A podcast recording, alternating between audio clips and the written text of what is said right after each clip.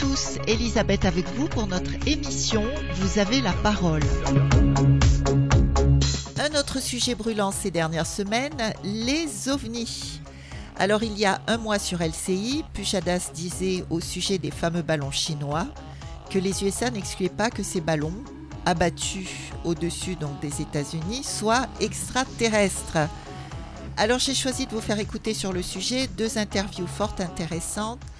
La première, euh, c'est Ligne droite, l'émission Ligne droite de Radio Courtoisie, où Egon Kragel, grand spécialiste d'ufologie en France et auteur d'un ouvrage qui a fait grand bruit, qui s'appelle OVNI, Sommes-nous en danger Le livre noir de l'ufologie. Egon Kragel est donc interviewé par Clémence. Ensuite, euh, la deuxième interview, c'est le site NTD Esprit Français et Ying interview Jean-Pierre Petit, astrophysicien bien connu. Alors j'espère qu'avec tout ça, vous allez vous régaler. Bonne écoute à tous.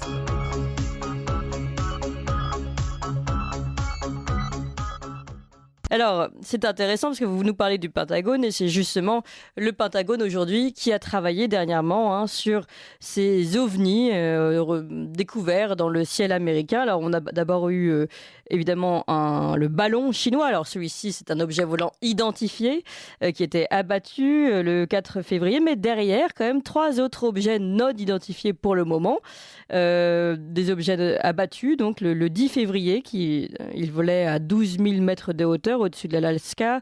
Le 11 février, on en avait un qui volait au-dessus de Yukon, dans le nord-ouest canadien. Et puis le 12, donc on a détruit un ovni dans le Michigan qui volait à 6 000 mètres de hauteur au-dessus du lac Huron dans le nord des États-Unis. Alors euh, la population euh, et la presse s'interrogent évidemment sur l'origine de ces trois objets pour le moment pas encore identifiés. Euh, on recherche les débris pour mieux comprendre d'où ils viennent. le général Glenn Van Erck, chef du commandement de la défense aérospatiale pour l'Amérique du Nord, a dit que rien n'était exclu à ce stade concernant l'origine de ces objets. Alors évidemment, une phrase qui a été reprise et amplifiée, on imagine, avec l'imagination aussi de, de, tous les Américains.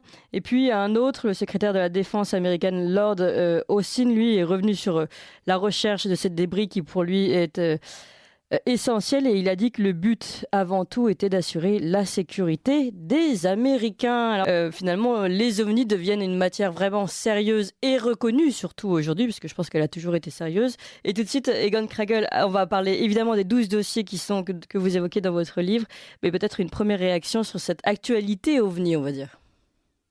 Bah, écoutez, on, savait que nos cieux étaient traversés par des objets assez, assez étonnants. Maintenant, on en a la preuve, hein, puisque comme vous l'avez rappelé, le 4 février, le 10 février, le 11 février, le 12 février, euh, voilà, on a aperçu d'étranges ballons dans le ciel qui ont été d'ailleurs abattus. Hmm. si vous voulez, quand, on s'est penché un temps soit peu sur ce dossier, euh, la première chose dont on va se rendre compte, c'est que euh, ces quatre objets Hein, euh, le premier a été identifié mm. euh, en tant que ballon chinois, hein, euh, mm. supposé espion. On, nous dit que les trois derniers objets ne ressemblent pas à ce ballon chinois, mais en fait, si vous voulez, si vous voulez mon, humble avis, ces quatre objets ne ressemblent pas aux ovnis repérés depuis les années 40, qui, qui, qui, se déplacent de façon erratique. Vous savez, on a tiré bien des fois, il faut savoir qu'on a tiré bien des fois sur ces ovnis. Euh, depuis les années 40. Par exemple, euh, au Pérou, en avril 1980, euh, le pilote Oscar Santa Maria Huerta avait tiré sur un, ovni 64 obus de 30 mm, ce qui n'est pas rien, c'était un mur de feu, c'est officiel, on on a, ces rapports de l'armée, et il ne s'est rien passé. si vous voulez, les objets ont absorbé ont absorbé les obus et il ne s'est rien passé. Et on a des tas des tas de, d'événements similaires. Euh, si vous voulez, pendant la Seconde Guerre mondiale, euh, la plupart des pilotes avaient observé ce qu'on appelait des Foo Fighters. Oui, oui. Et c'est on a commencé. C'est l'un de vos chapitres. Absolument passionnant, oui. oui on a tiré sur ces Foo Fighters. Euh, en septembre 76, au-dessus de Téhéran, ça a été une histoire euh, qui, a embarrassé le Pentagone d'une façon incroyable. Euh, on avait un pilote qui s'appelait Parvis Javari qui a tiré, qui a voulu tirer sur un ovni et tout son matériel à, bord s'est enrayé. En fait, n'a pas pu fonctionner. Donc, on, a une littérature profuse vraiment concernant ces ovnis. Et, je dois dire que euh, les, quatre, les quatre derniers objets de, février dernier ne correspondent pas vraiment à ce qui s'est passé antérieurement. Hmm. Non, mais tout à fait. Après, ce qui est intéressant. Les représentants de la sécurité nationale ont écarté toute possibilité hein, que ces objets représentent une sorte de véhicule extraterrestre. Oui, oui, tout à fait. Mais c'est là où on peut faire une distinction entre l'OVNI et l'extraterrestre. OVNI, c'est l'objet non identifié. Et l'extraterrestre. Il, faut revenir toujours à l'acronyme, vous savez. Euh, même si OVNI, le mot est fatigué parce qu'il a été employé à tort. Mais euh, euh, moi, je m'en tiens, si vous voulez, à l'acronyme, c'est-à-dire objet volant non identifié. J'essaie d'éviter le, glissement sémantique depuis longtemps qui, qui tend le flanc à, au ricanement, à la galéjade et au non-sérieux de l'histoire. Oui, oui, même si euh, on s'est amusé nous-mêmes avec un petit peu d'humour à, présenter la musique des envahisseurs au début, c'était vraiment un petit peu d'humour. Et, C'est aujourd'hui un sujet extrêmement sérieux. Oui, tout à fait. En gros, si vous voulez, la dernière commission qui s'est occupée des ovnis s'est tenue entre 1952 et 1969, ça s'appelait le projet Blue Book. Et les, conclusions de cette commission euh, menée par l'Air Force avaient été drastiques. C'est-à-dire, il ne se passe rien dans, notre ciel, dormez tranquille, euh, hmm. ce sont juste un ramassis de calembredaines ou des mauvaises interprétations de, phénomènes naturels. Euh, et, vous savez, ces conclusions, je le dis tout le temps, ont servi en fait de, ont eu valeur d'évangile et surtout de, rappel à l'ordre dissuasif pour tout curieux qui voulait mettre son nez dedans. Et puis suite, comme vous l'évoquiez très bien, suite au papier euh, rendu public euh, le 16 décembre 2017 par le New York Times, euh, là, on s'est rendu compte en fait que les, hautes instances avaient menti pendant toutes ces années. Oui, les langues se sont déliées. C'est-à-dire qu'ils s'occupaient depuis très longtemps de façon, de façon culte et clandestine de ces phénomènes aériens toujours non expliqués. Hmm. Donc, donc si vous voulez, en gros, ce qui s'est passé, c'est que les ovnis ont quitté les théories marginales du complot pour être aujourd'hui dans le débat public et représenter, selon les hautes instances, euh, qu'elles soient politiques ou militaires aujourd'hui, représentent une menace d'ordre euh, national, euh, sinon international. Radio Sud Plus, Radio Sud Plus, la sensation. Il y a un tropisme absolument évident entre ces apparitions hein, d'intrus célestes euh, et, et, nos complexes euh, et, nos bases secrètes, euh, également militaires. Je, cite toujours un, exemple. Vous savez, dès les années 40, donc l'Amérique a été survolée par ces, engins et, je peux vous dire, moi j'ai des documents déclassifiés, l'état-major nord-américain est rentré dans un état de panique absolue. Euh, on parlait d'aérolite à l'époque, hein, euh, on n'avait pas encore cité le, terme ni de flying saucer, de secours volant, ni, d'ovni, et on a demandé à, un astrophysicien à l'époque, un, éminent expert, de, mener une enquête là-dessus. Il s'appelait le, docteur Lapace. Et en 51, il a rendu, euh, en 50 plutôt, enfin, fin 50, je crois, il a rendu un rapport qui s'appelle aujourd'hui le rapport Lapace, qu'on peut télécharger sur, sur Internet. et c'est absolument bluffant. Parce que n'importe quel belligérant à l'époque qui avait ce rapport en main, évidemment ce rapport était secret, pouvait localiser tous les sites stratégiques de l'armée liés au nucléaire. C'est-à-dire, il y avait Alamogordo, il y avait évidemment Roswell, où il y avait, euh, à, Roswell, il faut savoir que était basée euh, toute, toute, la flotte euh, de B-52 qui ont tristement porté les bombes à, Nagasaki, Hiroshima à l'époque. enfin, tous les endroits Kilin, euh, à la Mogordo où, où, le projet Manhattan menait, menait des expériences secrètes euh, sur la fission et sur, et, sur les, les, bombes, atomiques de l'époque. Voilà. Ce qui fait que, comme, comme si ce phénomène avait, euh, avait indiqué voilà, à, à, nous, pauvres terriens, si, si, toutefois ce phénomène venait d'ailleurs, était exogène, tous les endroits secrets de l'armée liés au nucléaire. C'est assez bluffant. Oui, alors il y a quand même d'autres endroits dont vous parlez, parce que vous avez ici 12 euh, euh, dossiers dont vous parlez dans, votre, dans votre livre, et d'autres qui se passent à des endroits complètement euh, différents, très, par exemple très agricoles, en, Amérique latine notamment. Est-ce que vous pouvez nous parler de cette histoire des, des choupa choupa, les rencontres mortelles en Amazonie par exemple? Alors c'est vrai que on a, assisté à, des phénomènes assez étonnants et qui, et qui, parfois ont été offensifs, se sont, se sont comportés de façon offensive. Alors c'est très marginal. C'est le, le, sujet de mon dernier livre, celui qui vient de sortir là, qui s'appelle Sommes-nous en danger? Euh, et euh, la seule fois où on pourrait dire que ces ovnis ont été offensifs, ça s'est passé euh, en 77 dans le nord-est brésilien. vous voyez là, à l'embouchure de l'Amazone. Et, là, on a assisté à, à, des scènes absolument de science-fiction où, des ovnis poursuivaient des pêcheurs, dirigés sur une rayon et, semblaient sucer leur énergie. C'est pour ça que, c'est pour ça que les gens du cru ont appelé ces ovnis chupa chupa, chupa mm. chupa en portugais ou en espagnol veut dire sucer. Mm. Et, les gens étaient après frappés d'asthénie, certains sont morts. Mm. Et si bien que ça a créé une, panique, une hystérie totale.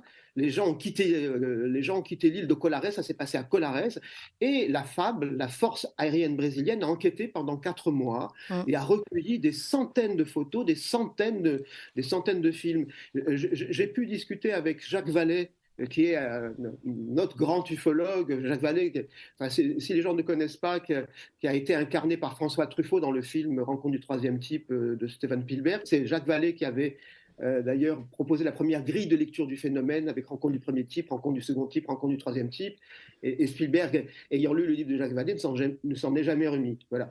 Et Jacques Vallée m'expliquait avoir vu des films d'ovnis sortant des eaux tumultueuses, de, l'embouchure euh, de l'Amazon. Euh, voilà, disons que c'est une technologie euh, qu'on ne maîtrisait sûrement pas dans les années 70.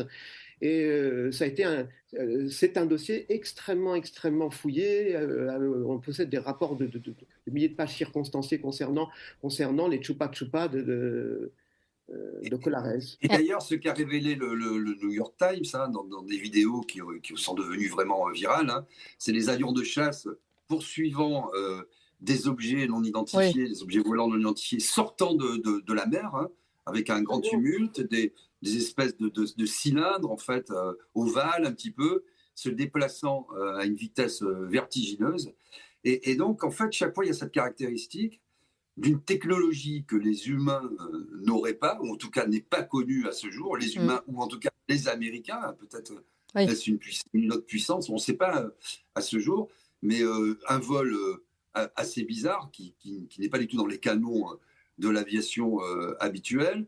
Une propulsion. Alors, est-ce que vous pouvez nous confirmer ça aussi Parce qu'il y a des gens qui ont travaillé sur des, projets secrets qui ont fini par parler des années après, qui étaient pris pour des illuminés, mais en fait, on parlait aussi d'un carburant qui n'existait pas, que des physiciens européens ont réussi aujourd'hui à démontrer l'existence, même s'il n'est pas stabilisé. C'est autour de on va dire, d'un carburant, entre guillemets, électromagnétique. Euh, Est-ce que vous pouvez nous, confirmer ça? Est-ce qu'il y a des appareils qui ont été euh, capturés par l'armée euh, américaine et, sur lesquels, justement, ils essaient de travailler, notamment dans ces moteurs et ces alliages assez inédits dont on n'a pas encore la technologie sur Terre connue à ce jour, en tout cas? Alors Didier, vous avez complètement raison. concernant déjà ces vidéos, il y a une vidéo qui a, tout changé en fait concernant les ovnis. Cette vidéo a été tournée, la, première, il y a eu trois vidéos qui ont été rendues publiques par le New York Times hein, en décembre 2017. La première vidéo qui s'appelle Fleer a vraiment changé la donne. Alors cette vidéo donc a été tournée le 14 novembre 2004 au large de San Diego sur la côte californienne. Et ce jour-là, on avait euh, un, des, euh, porte-avions euh, les, plus, les plus importants américains, qui est le Nimitz, qui est un, porte-avions polyvalent à propulsion nucléaire, qui devait faire un exercice d'entraînement de, routine. Et au moment, au moment où l'exercice devait débuter, les opérateurs de, de, bord ont, demandé de tout figer parce qu'en fait, ils ont aperçu une douzaine d'objets. Ils parlent d'un essaim d'objets à l'époque, hein, qui, était, qui était repéré par les radars. Et ces objets se, se déplaçaient d'abord de façon totalement erratique, mais surtout euh, de, façon non conventionnelle. Imaginez-vous que ces objets se situaient à 18 000 mètres d'altitude et en une seconde, on les retrouvait à 15 mètres au-dessus des flots. Pas du jamais vu, mmh. en moins d'une seconde. Alors, on, a, décidé d'envoyer deux Super Hornets, un de jet euh, de la Navy, pour aller voir euh, ces phénomènes de plus près.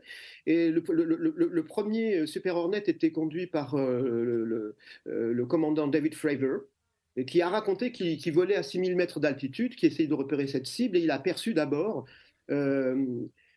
la surface de l'eau qui bouillonnait. Il a dit c'était comme si l'eau euh, était entrée en ébullition, et il a eu la, euh, sensation qu'un objet gigantesque était immergé hein, sous, ce bouillonnement. Et au-dessus, à 15 mètres au-dessus des flots, il a aperçu un objet cylindrique blanc sans empennage, sans moyen de propulsion visible, qu'il a décrit euh, comme un tic-tac. Vous savez, ces bonbons mentholés euh, qui rafraîchissent la laine, euh, à peu près de 12 mètres, 12 mètres de, longueur. Alors, il a décidé d'aller voir ça de plus près. Il a, entrepris en fait une descente en spirale et, et au moment où il a obtempéré, si vous voulez, l'objet s'est retourné vers lui et monté vers lui à une vitesse vertigineuse et a disparu en une seconde, comme si, dit-il, l'objet avait pressenti hein, ses intentions, comme s'il avait lu dans ses pensées. Alors, à ce moment-là, l'opérateur de vol, ça c'est très intéressant, leur a dit, écoutez, euh, allez vous poser sur le Nimitz, euh, euh, mais avant, il faut vous rendre à Cap Point. Cap Point, en jargon militaire, c'est un lieu de rendez-vous. Donc nos deux, pilotes, ils étaient deux. Il y avait, un autre euh, Super Hornet qui était piloté par Jim Slade. Et euh, au, moment où ils ont tempéré, en fait, l'opérateur de vol les a, contactés à nouveau en leur disant, messieurs, vous n'allez pas le croire, mais en fait, votre tic-tac est déjà à Cap Point. C'est-à-dire qu'il a franchi 60 km en moins d'une minute. Jamais vu. C'est-à-dire que là, on peut se poser vraiment la question, hein, Didier, eh ben, eh, eh, est-ce qu'aujourd'hui, on maîtrise ce genre de, technologie? Parce que là, on parle de, vraiment de technologie subsonique. Et donc, donc ce qu'il faut savoir, c'est qu'ils ont renvoyé en fait un, Super Hornet, et là on a pu, on a pu réaliser donc une vidéo, c'est-à-dire que euh, un avion était piloté par Chad Underwood et euh, lui possédait à bord un système FLIR. Alors le système FLIR, en fait, ce sont des caméras Hein, ce sont des caméras infrarouges qui peuvent, qui peuvent, des caméras thermiques qui peuvent repérer les rayonnements infrarouges. Et on a une signature, une signature extrêmement précise. Et on nous parle d'une accélération de 74 000 km à l'heure. Radio Sud Plus. Radio Sud Plus. La sensation.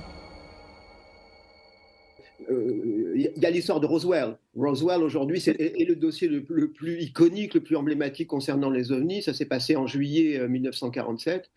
Euh, et euh, on raconte que euh, un, objet se serait craché dans le champ d'un fermier et que évidemment l'armée aurait récupéré cet objet. Euh, je parlais de Jacques Vallée tout à l'heure. Jacques Vallée a sorti récemment un livre très intéressant parce que lui, il, aurait aussi découvert un, crash antérieur en 1945 qui s'est passé à Trinity, justement l'endroit où l'armée américaine testait la bombe nucléaire. Et aujourd'hui, d'ailleurs, le crash de Trinity rentre hein, dans notre, dans, notre reconnaissance des crashs officiels, puisque même le New York Times euh, en, parlait dernièrement, a, publié deux, trois articles là-dessus. Alors effectivement, effectivement, on chuchote hein, que l'armée aurait récupéré ces objets, aurait travaillé là-dessus. Donc oui, il est évident que l'armée, de toute façon, dissimule des tas de choses. L'armée, on la connaît, la grande muette. D'ailleurs, il était très étonnant de voir que poussé par le Sénat, poussé, poussé par la presse, euh, ce Pentagone a remis le 25 juin 2021 ce rapport préliminaire de 9 pages, euh, voilà, offrant, offrant à nos ovnis une, reconnaissance officielle. Mais on voit que c'est un stylet au compte-goutte, euh, c'est deux pas, il danse le tango en fait concernant les ovnis, c'est deux pas en avant, deux pas en arrière. Alors mmh. concernant ce que vous disiez, Didier, il y, a, eu aussi, on raconte que lorsque à Roswell cet objet s'est craché, Hein, certains habitants du cru auraient, récupéré des morceaux de métal et ce sont des, des, métals à mémoire de forme, c'est-à-dire que euh, on a beaucoup de témoins, euh, énormément de témoins sur place qui disent que c'était des morceaux de métal, ils les froissaient en fait, ça se froissait comme une feuille de papier, c'était très léger. Lorsqu'ils ouvraient la main, ce métal reprenait leur forme initiale. Et, ça, on le retrouve dans pas mal de, de descriptions et de témoignages, de témoignages concernant les ovnis. Et, concernant maintenant les, moyens de propulsion, nous, avons, nous, un, monsieur magnifique, passionné, passionnant, qui s'appelle Jean-Pierre Petit, qui a mis, lui, au point un, moyen de propulsion qui s'appelle la, la magnéto-hydrodynamique, parce qu'il s'intéressait aux ovnis et, et, sa carrière a été extrêmement chahutée à cause de ça, parce que dès qu'un scientifique abordait le sujet ovni, c'était euh, évidemment euh, discrimination absolue. En fait, comme, comme je vous expliquais, euh, les, les déclarations officielles n'ont cessé de pleuvoir hein, depuis, euh, depuis, le rapport préliminaire du Pentagone. Et, euh, si vous voulez, le,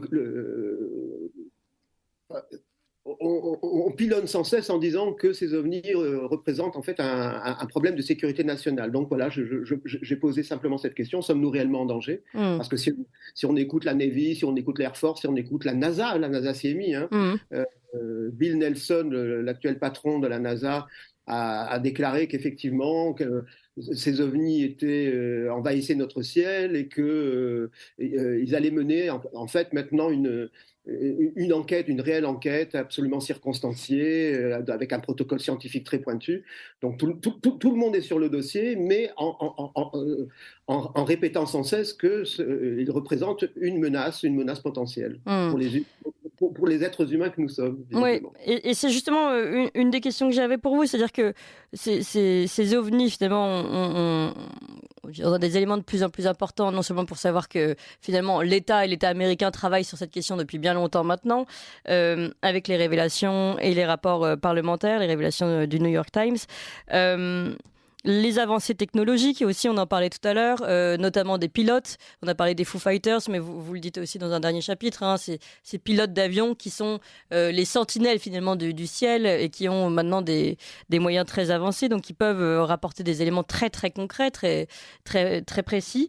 Et puis on a, comme vous le disiez, ces hauts responsables qui commencent à voilà parler de la présence des ovnis et puis surtout du problème de sécurité pour le ciel.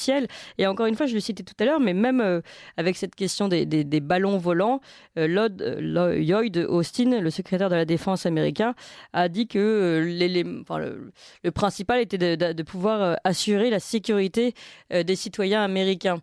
alors toute cette question sécuritaire, finalement, nous, interroge aujourd'hui. Est-ce que pourquoi en parler maintenant alors qu'on sait que l'État américain travaille sur cette question depuis bien longtemps. Pourquoi maintenant commencer à parler des questions de sécurité? Est-ce que, est -ce que ce ne serait pas finalement une stratégie de diversion pour ne pas parler d'autre chose? Peut-être, je ne sais pas, c'est une question euh, ouverte. Sans doute, là vous avez sans doute raison. En fait, euh, c'est la grande question, quels sont les enjeux? À qui profite le crime, on va dire? Pourquoi, pourquoi par exemple, la NASA euh, joue une, sorte de naïveté en disant on, vient de découvrir aujourd'hui effectivement que euh, voilà des intrus, euh, faits intrus là envahissent notre ciel, alors qu'on sait que ils savent depuis très très longtemps puisque des pilotes assermentés, même des astronautes ont parlé. On se souvient de, on se souvient de la, mission Gemini, par exemple, où l'astronaute McDavid a pris une photo. Euh, ils, ont, ils ont vu trois, trois, trois, objets non identifiés durant cette mission en orbite autour de la, autour de la Terre. Et, le cas de McDavid est très très intéressant. Euh, il a vu un objet en forme de, de canette de bière, dit-il, dans lequel on aurait enfoncé un crayon. Vous voyez, on a toujours les références américaines, hein, le tic-tac, la canette de bière. Ah, ah, absolument. Il faut, il faut dire que l'éventail d'étrangeté du phénomène est, infini. Moi, je parle de, de, bric-à-brac de, de, de aéroporté. Euh, Aimé Michel, qui a été un pionnier en ufologie, un, penseur fulgurant, euh, avait baptisé le, phénomène ovni de, festival d'absurdité.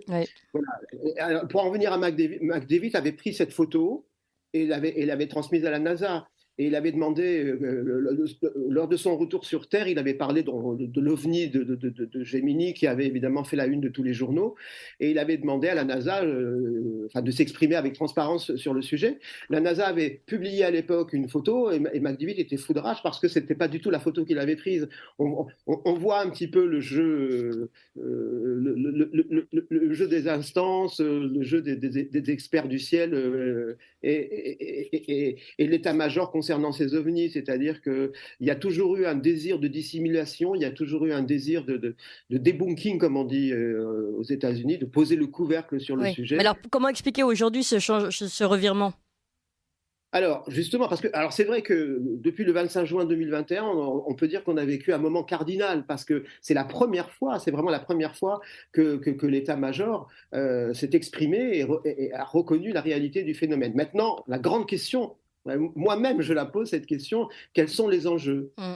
Alors, je pense, vous savez, euh, je pense à une des dernières interviews de, Werner von Braun. Werner von Braun a été, était un scientifique euh, allemand qui avait été récupéré, exfiltré par, par les États-Unis au moment de la libération, et qui s'était occupé du, du, programme Manhattan, justement, et de la confection de, de, l'arme nucléaire.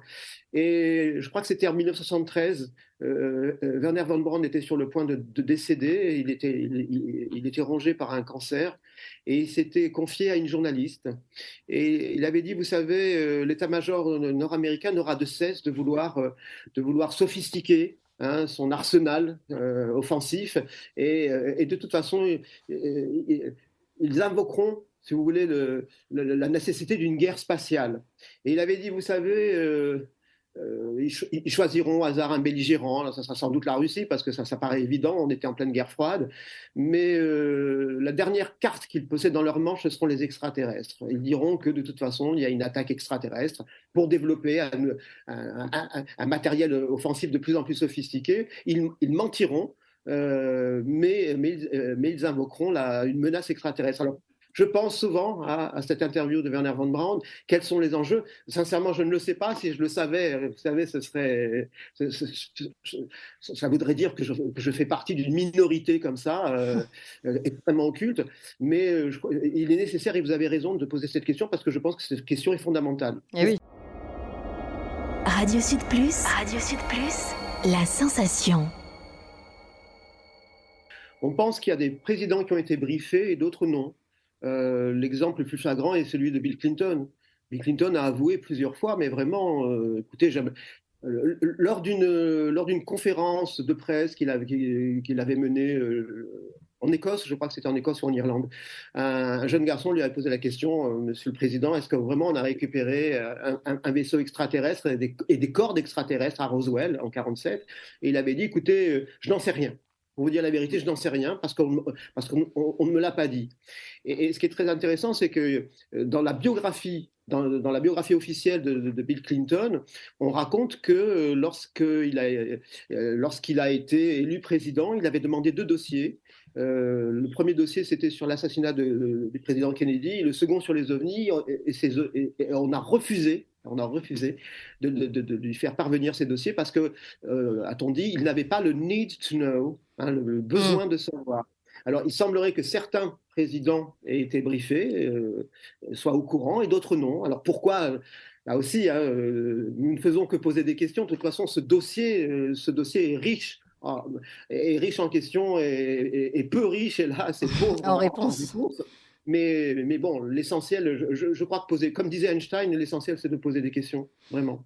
Égal Kragel, je vais en rajouter une, une question parce que vous parlez des douze dossiers du, que le Pentagone ne s'explique pas, le livre noir de l'ufologie.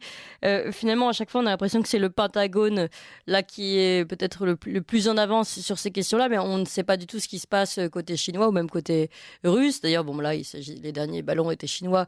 Euh, euh, finalement, est-ce que je crois qu'il il faudra beaucoup surveiller du côté chinois parce que visiblement, il commence à maîtriser euh, voilà, une, technique euh, aéroportée très intéressante. Hmm. Et, euh, Israël également avait fait beaucoup de recherches sur les questions des ovnis.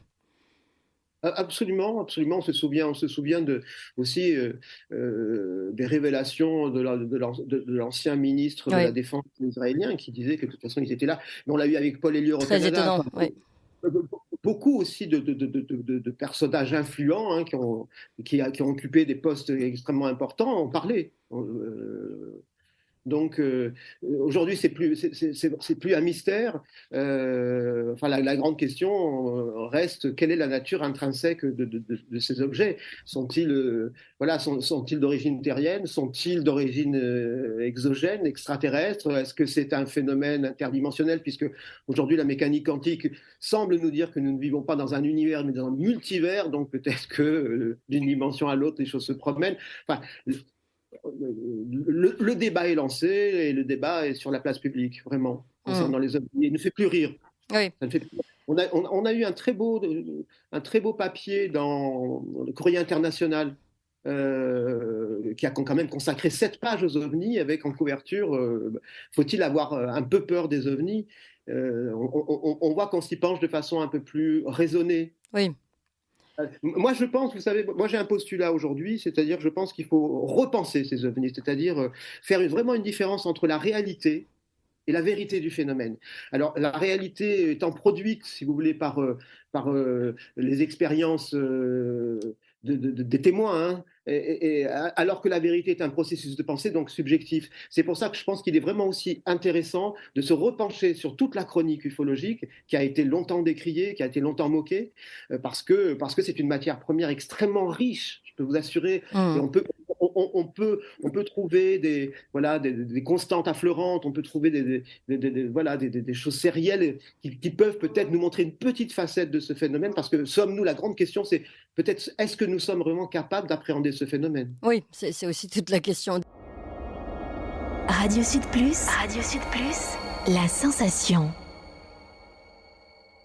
Alors, on voit, bah, nous, nous sommes une exception française hein, déjà, puisqu'on sait que à partir des années 70, on a créé en France un bureau qui s'appelle le GEPAN, hein, qui est au cœur du CNES, du, Centre national des études aérospatiales, un bureau totalement officiel qui s'occupe de ce qu'on appelle aujourd'hui des PAN. C'est-à-dire qu'on ne veut plus citer le terme OVNI, comme je le disais, OVNI étant un mot fatigué hein, aujourd'hui. On parle de PAN, de phénomènes euh, aérospatiaux non expliqués.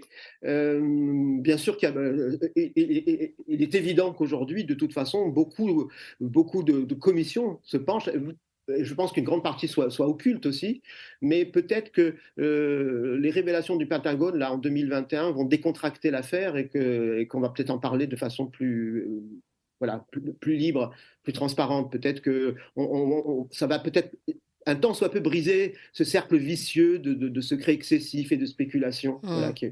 mmh. j'en suis persuadé. Je suis persuadé que de toute façon, euh, on le voit.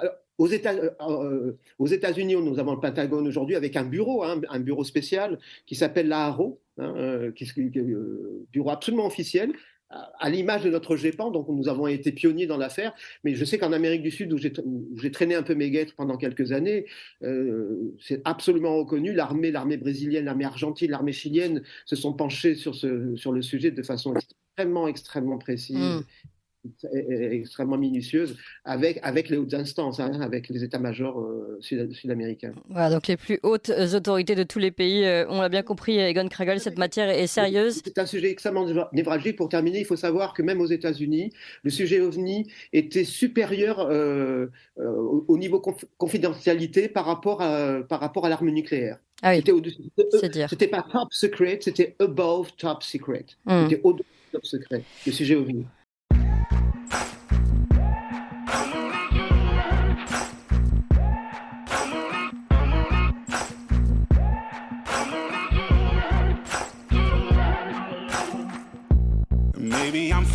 Foolish, maybe I'm blind. Thinking I can see through this and see what's behind. Got no way to prove it, so maybe I'm lying.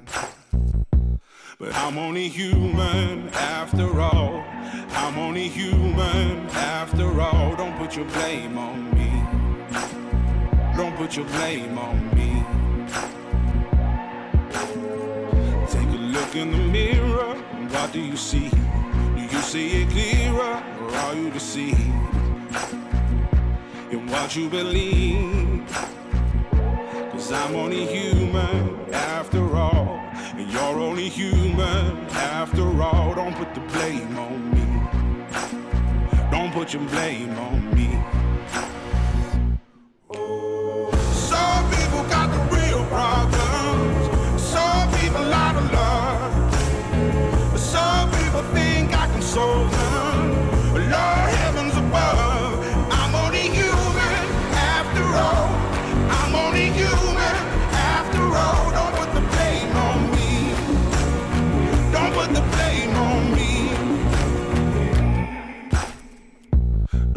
my opinion, don't ask me to lie. And beg for forgiveness for making you cry. For making you cry. Cause I'm only human after all. I'm only human after all. Don't put your blame on me. Don't put the blame on me. Oh, some people got the real problems. Some people out of love so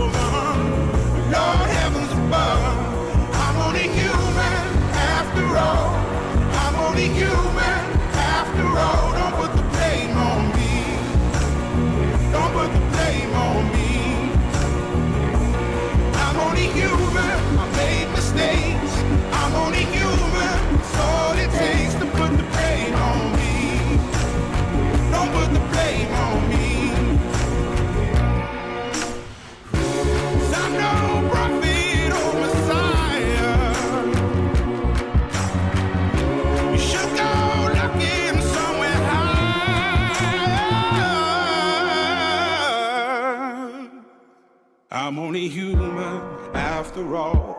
I'm only human after all. Don't put the blame on me. Don't put the blame on me. I'm only human. I do what I can. I'm just a man. I do what I can. Don't put the blame on me. Don't put your blame on me. Bonjour Jean-Pierre Podi. Bonjour Lynn, bonjour. Vous êtes euh, astrophysicien et Oui. ancien directeur de recherche euh, au Centre national de la recherche scientifique. Depuis 40 ans, vous étudiez le phénomène OVNI. Et alors, pourquoi vous vous intéressez euh, à ce domaine? Mais, si vous voulez, euh, moi j'ai eu euh, un événement très particulier pour cet intérêt. Vous savez, les, les, les témoins de OVNI disent qu'ils voient passer des choses très très vite et ça évoque des vitesses supersoniques. Et à ce moment-là, quand on leur dit mais est-ce que ça fait du bruit? Non, ça faisait pas de bruit. Alors pour un scientifique, un engin qui se développe, qui se déplace à des vitesses supersoniques sans faire de bruit, en principe c'est contradictoire. Et euh, moi, je travaillais sur des machines qui permettent d'agir sur l'air avec des forces électromagnétiques, ce qu'on appelle la MHD, c'est-à-dire la magnéto-hydrodynamique.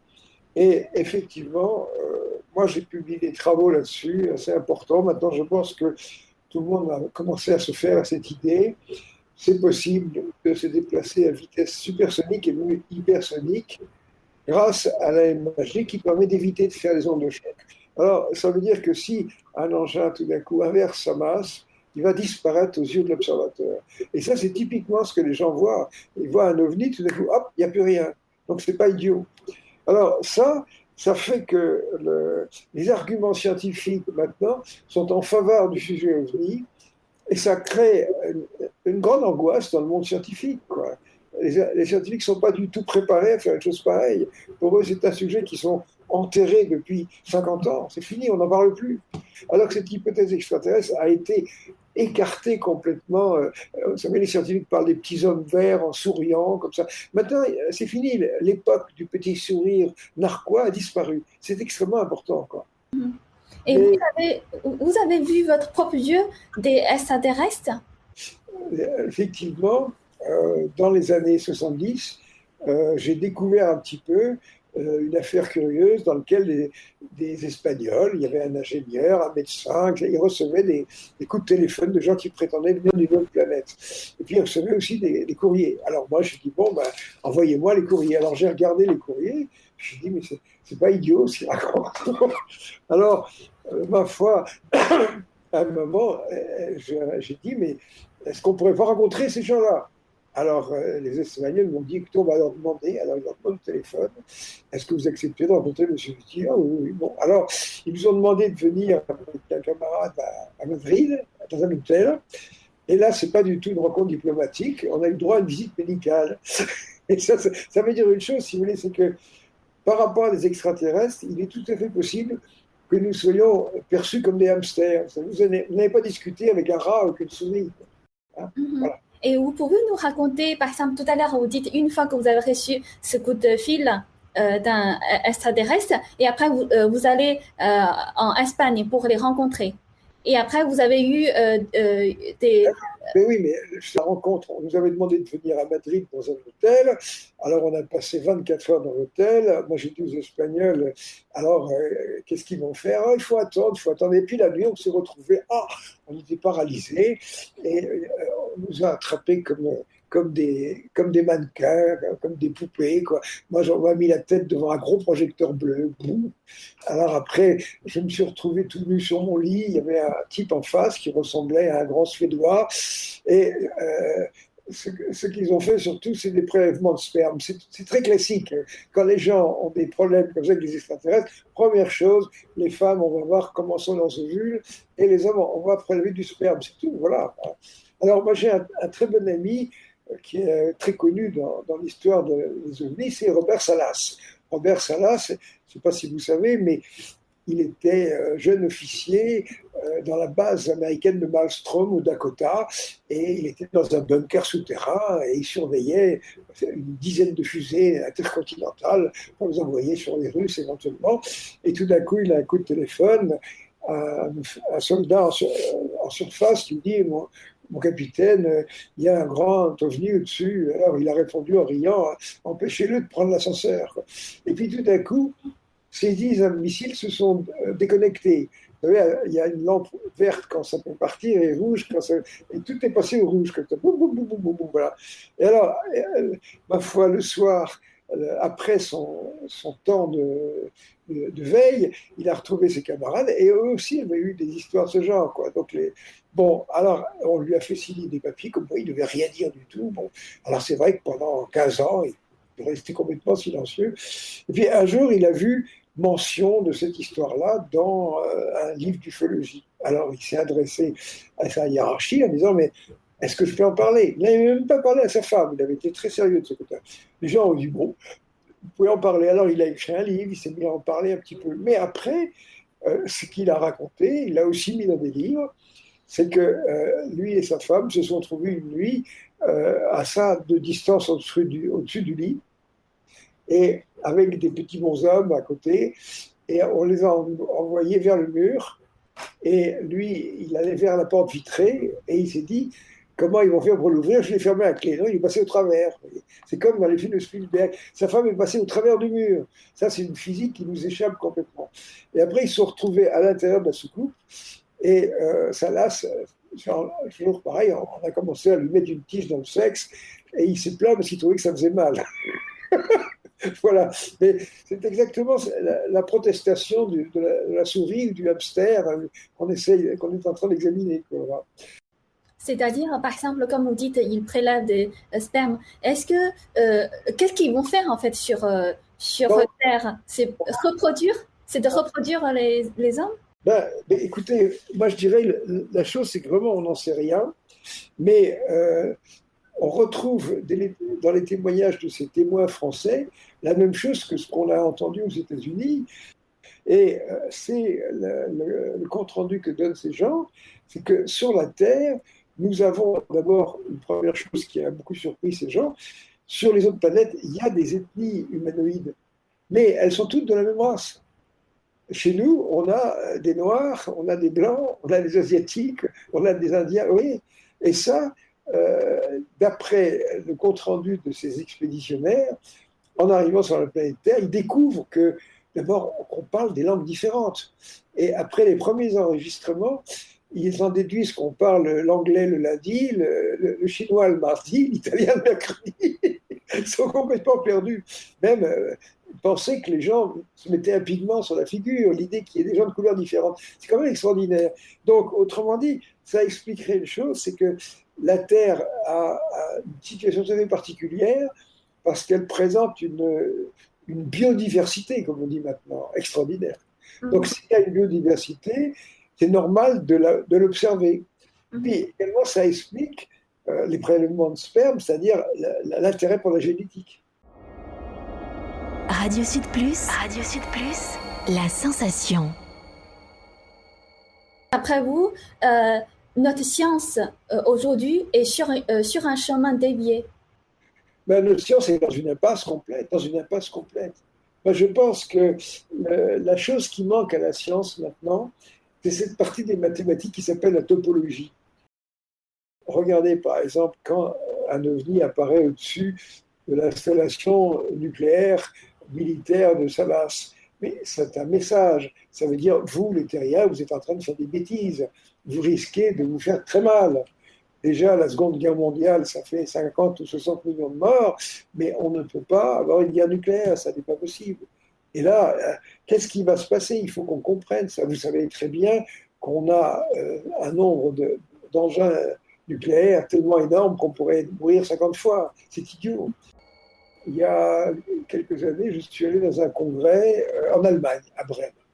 Et là, j'ai rencontré un scientifique américain qui est mort depuis, qui s'appelle Paul VI, qui était un grand spécialiste des engins hypersoniques, de la mécanique des fluides, etc. Et moi, quand je l'ai rencontré, je, me suis présenté. Ah, il me dit, mais je vous connais. Ah bon, vous connaissez bon. Et puis je lui ai dit, est-ce qu'on pourrait dîner ensemble? Mais pas de problème. Alors voilà, le soir, au premier jour du congrès, il est en train de dîner avec Paul VI et, et un de ses collègues italiens. Et on a parlé évidemment OVNI très librement, quoi, il n'y a pas de problème. Et euh, il m'a dit, j'avais un, ami qui était général, et ce général fournissait du matériel à des gens, euh, des civils, du matériel de mesure, en général depuis des années, ça durait depuis des années, dix ans. Et un jour, ce général dit euh, à ces gars, mais qu'est-ce que vous faites avec tout ça? Oh, ben, ils disent, écoutez, comme on, se connaît depuis longtemps, on a confiance en vous, euh, venez avec nous, vous allez nous accompagner dans le laboratoire. Alors effectivement, ils partent de la côte ouest américaine, ils remontent vers le nord, ils arrivent comment dire, dans, l'État, comment ça s'appelle déjà, au nord, et puis là, ils franchissent des contrôles successifs, ils descendent dans un, comme dans les, les, parkings souterrains, quoi, je ne sais combien d'étages, et le général dit quand j'arrive en bas, il y avait une grande salle avec des secoupes. Donc le général a vu des secoupes et le général en a parlé à six et six m'en a parlé. Moi je ne pense pas que six mente et je ne pense pas qu'il ait pris pour argent comptant quelqu'un qui lui raconte des bêtises. Donc effectivement, il y a un réel problème. On ne sait pas ce qui se passe aux États-Unis. Hein, et regardez comment ça se passe. Euh, écoutez, il y a quand même des choses extraordinaires. Vous vous rappelez l'interview qu'avait donné Medvedev, c'est-à-dire le président de la Russie, hein, le compagnon de... Et à un moment, il y a une journaliste qui lui dit euh, euh, Qu'est-ce que vous pensez du sujet OVNI? Et Medvedev lui dit Écoutez, je vais vous répondre, écoutez bien parce que je ne le dirai pas deux fois. Et Medvedev a dit Mais quand le président de la Russie entre en fonction, on lui donne une mallette dans laquelle il y a tous les renseignements correspondant à toutes les, espèces d'extraterrestres qui sont sur Terre. Le vice-président de la Russie qui dit un truc pareil, c'est enregistré. Et alors la, journaliste avait un petit sourire idiot, parce que... Mais vous savez, quand on raconte la vérité, les gens euh, savent plus quoi faire. En France, on, a créé un service qui s'appelle le GEPAN, il y a maintenant euh, combien 44 ans, et euh, c'est un service de désinformation. Maintenant, on a mis des gens incompétents qui racontent n'importe quoi. Même maintenant, ces gens français ne sont même pas au courant de ce qui se passe aux États-Unis. Franchement, quand vous prenez la physique théorique, la physique des particules, que vous prenez la cosmologie, ce sont des disciplines qui sont dans une crise épouvantable. Vous avez vu qu'on a besoin de la matière noire pour faire tenir l'univers. On a besoin de l'énergie noire. C'est une science noire. Ça signifie quoi ce truc-là? Puis alors, vous avez l'univers qui a connu une fantastique expansion grâce aux inflatons. On dit mais qu'est-ce que c'est qu'un inflaton? Ah ça on ne sait pas. Mais eh, vous vous rendez compte, ça ne tient pas debout. Vous prenez par exemple des gens qui sont spécialistes de gravitation quantique. Ah, gravitation quantique. Alors ça repose sur quoi? Ah ben, euh, On n'a pas encore réussi à quantifier la gravitation. Ah bon Alors vous parlez de quoi? Oui. Qu'est-ce que c'est que ces pseudosciences? La, la cosmologie et la physique théorique sont devenues des pseudosciences. Donc ces gens sont sur la, défensive. Hmm. Est-ce que d'après vous, avec euh, tout ce euh, on a déjà hmm, découvert, ça peut changer, ça peut modifier les manuels d'enseignement à l'école euh, au sujet de euh, euh, l'extraterrestre. Il est évident que la prise de conscience de cette présence d'extraterrestres sur Terre, c'est le choc historique le plus important de toute l'humanité. en fait, dans cette théorie cosmologique, je vous ai parlé tout à l'heure de masse positive et de masse négative. C'est vrai que tout d'un coup, on a dédoublé l'univers, on a créé une deuxième entité dans l'univers. Bon, et eh bien là, mathématiquement, il y en a quatre. Il y a euh, les masses positives et négatives, et puis les masses, mathématiquement, les masses imaginaires. Alors on pourrait dire, mais avec ces secondes espèces de masse, qu'est-ce qu'on fabrique? Eh bien, comment dire? C'est la métaphysique. Hein. Et quand je prends un ordinateur comme celui que j'ai en face des yeux, il y a des atomes, mais il y a aussi le soft. Et le soft, il est extrêmement sophistiqué. Et quelqu'un pourrait dire, mais c'est quoi le soft? Eh, je voudrais avoir un bit, est-ce que je peux le regarder? Non, non, c'est d'une autre nature. C'est d'une autre nature, mais sans cette seconde nature d'ordinateur, il ne marche pas.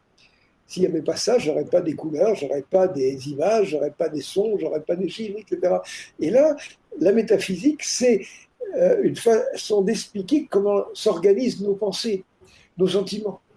lorsque euh, l'univers se structure, eh bien, il se structure physiquement, avec l'apparition d'atomes, de planètes, etc., mais il se structure aussi psychiquement. Les pensées, euh, ça apparaît petit à petit. C'est extrêmement, intéressant. Alors, à ce moment-là, eh bien, tout ça, ça forme un tout. Et en tant que scientifique, euh, d'après votre études, c'est-à-dire toutes les matières, d'après vous, euh, c'est pas seulement des matériels. Il y a quelque chose aussi de côté spirituel ou quelque chose de nature profond qui est lié de ce, matériel? Ben, Disons que, ah oui, oui, par exemple, quand on, quand on pense à ce monde métaphysique, où est-il? Il est au même endroit que nous. Ah, évidemment, on a créé une espèce de, paradis, de, symétrie de haut et bas, etc. mais euh, ça amène à considérer que, euh, par exemple, le logiciel, il est dans l'ordinateur, ok Ça n'empêche pas d'ailleurs que ça puisse se transporter de l'un à l'autre. Ça donne une réponse au devenir humain. Quoi. Donc euh, c'est assez rassurant. On se dit, voilà, ça ne s'arrête pas après la mort. Quoi, voilà. Mm-hmm. Et euh, voilà. Mais moi, je trouve ça très intéressant. Et euh, ce livre-là, j'ai mis plein de dessins pour expliquer ça aux gens. Ça n'est pas une façon de leur vendre euh, quelque chose de structuré, ça leur permet de réfléchir par rapport à leur, à leur croyance. C'est-à-dire que si on s'intéresse beaucoup aux choses matérielles, alors on s'intéressera très peu aux, choses spirituelles. Et inversement. D'après vous, le pyramide est construit par des extraterrestres?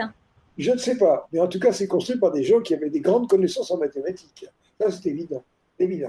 Les pyramides les plus sophistiquées sont les pyramides les plus anciennes.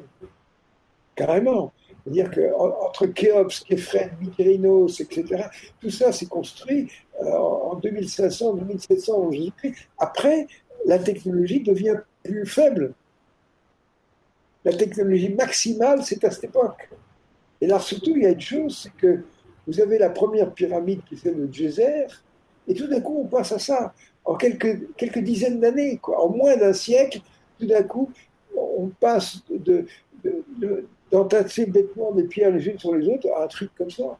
Et la construction des pyramides, mais ça pose des problèmes technologiques de, de taille des pierres, d'acheminement des pierres et de repérage mathématique de la position des objets. Actuellement, moi je dirais, si j'avais un gros budget, je pourrais construire une pyramide. Je sais comment on fait. Mais il ne s'agit pas simplement d'avoir du personnel qui, s'occupe de ça. ça. Il y a des choses tellement extraordinaires, tellement astucieuses, je me trouve dans le livre là-dessus. Donc, d'après vous, en fait, euh, la vie tourne, la civilisation tourne. Ben oui, ben euh, bien malin celui qui a les réponses. Vous savez, je, dirais la chose suivante, c'est que euh, plus on vieillit, enfin moi, plus je vieillis, moi je suis sûr de, choses. Quand vous me posez la question, euh, croyez-vous oh, Je ne sais pas. Hein, est-ce que ça vient des J'en sais rien. Mais même vis-à-vis de toutes ces questions extraterrestres, plus le temps passe et moins on comprend. Hein moins on comprend. Pourquoi est-ce qu'ils viennent euh, chercher du sperme et des ovules? Est-ce qu'ils s'amusent à faire des... Je ne sais pas. Mm-hmm. Et du coup, quelle est votre vision sur la vie et notre univers? Bah, Ah oui, bonne question, à laquelle je vais tenter de fournir une réponse. Alors, euh, ça, ça provient aussi de, cet, enseignement extraterrestre, c'est que la vie, elle a euh, deux caractéristiques concomitantes, elle devient de plus en plus complexe et le champ relationnel s'étend. Donc, euh, le phénomène qu'on appelle le vivant, ça traduit la tendance naturelle à la complexification et l'extension du champ relationnel. Et ça, c'est valable depuis la première atome jusqu'à la première bactérie, jusqu'à nous. Donc, autrement dit, nous sommes arrivés à un stade où on peut dire nous, communiquons avec la Terre entière. Avec un téléphone portable, je peux appeler quelqu'un à Nouvelle-Galilée ou en Chine ou n'importe quoi. Enfin, c'est extraordinaire. Donc, à ce moment-là, est-ce que c'est la fin de l'histoire? Hein, parce qu'on ne peut pas communiquer plus que ça, on ne peut pas être plus interconnecté euh, dans cette histoire-là. Ben, ensuite, est-ce que ça va s'arrêter? Est-ce qu'on peut communiquer avec d'autres euh, ethnies humanoïdes? Et si oui, ce serait la logique des choses. Donc, euh, actuellement, nous sommes arrivés à une époque on peut dire que la mission de l'être humain, c'est les voyages interstellaires. C'est pas seulement de dire il y a des gens qui viennent nous voir, c'est d'y aller aussi. Euh, dans la technologie, euh, si on la développe, on est capable vraiment de détruire la planète et l'espèce humaine. Donc à ce moment-là, il faut quelque chose pour ça qui s'appelle la conscience. Et la conscience, c'est la capacité d'anticiper sur les conséquences de ses actes. Je répète, la conscience, qu'on appelle la conscience morale, c'est la simple capacité d'anticiper. Peut-être que les animaux n'ont pas ça. Eux, ils ont une conscience d'espèce, une conscience de préservation de la, tribu, quoi. Mais euh, nous, on est obligé de réfléchir sur ce qu'on va faire avec ça dans 50 ans. Et si on n'avait pas ce truc-là, on, on, va à la catastrophe. Voilà ma réponse sur la question du vivant. Je vous rappelle que vous pouvez retrouver toutes nos émissions sur notre site radiosudplus.re. Il suffit de cliquer sur rediffusion et de choisir ensuite l'émission que vous voulez écouter. N'hésitez surtout pas à nous laisser vos commentaires, ce qui nous permet d'améliorer ce que nous vous offrons. À bientôt sur Radio Sud.